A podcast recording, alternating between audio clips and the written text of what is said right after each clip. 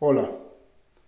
Muchas veces pensamos que no tenemos que darle mantenimiento a los sistemas y por ende echamos en saco roto algunas tareas de mantenimiento que son inevitables. Pero cuando se deja una gotera, se puede caer el techo.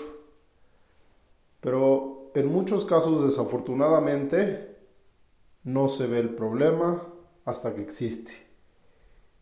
Y no se tapa el pozo hasta que hay algún accidente. Es muy importante que nosotros le demos algún tipo de mantenimiento a los sistemas, sobre todo, por ejemplo, el mantenimiento de limpieza temporales y todo eso, pero lo más importante es tener una buena protección, sobre todo, y también en muchos casos, pues hacer un mantenimiento físico de los equipos, porque en muchos casos se llenan de polvo y todo esto que impiden un funcionamiento normal y hacen un sobrecalentamiento de los equipos, lo cual hace que demanden más energía y que no trabajen de la forma correcta.